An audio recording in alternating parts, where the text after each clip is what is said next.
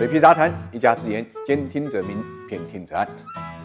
吃一堑长一智。从十一月二十七号下午开始啊，工行、农行、中行、建行、交行、招商银行六家商业银行呢，相继发布了公告，宣布从二十八号起呢，暂停账户的贵金属交易业务客户签约开户，已经开户的客户正常交易呢不受影响。那么这个消息一出啊，直接导致当天晚上贵金属啊纷纷的暴跌。那么从各个银行公布的公告来看呢，都是表示呢，由于受到疫情和全球政治经济格局复杂因素的影响，贵金属啊。市场呢价格波动比较大，投资风险在增大，所以为了保护客户的角度出发，暂停了新开户。那么从贵金属的交易价格来看呢，我们也可以看到，今年年初啊，国际金价呢还在每盎司呢一五一七点一八元，之后呢就一路上行，七月份呢涨幅更是超过了百分之十。八月四号突破了两千美元每盎司大关之后，北京时间八月七号晚上呢，纽约黄金期货价格一度到了两千零八十九点二美元每盎司，白银价格也。刷新了二零一二年以来的新高。那么一路高歌猛进的贵金属呢，在八月中旬以后呢，熄了火，开始出现剧烈的波动，一路呢跌回到了一千八百美元每盎司。十一月初以来呢，黄金呢更是巨幅下挫，接连跌破呢种种关口。其实贵金属的暴跌是能理解的，毕竟长期以来呢，贵金属呢都被视作避险的投资。全球经济不好的时候呢，贵金属价格呢就暴涨，反之呢就暴跌。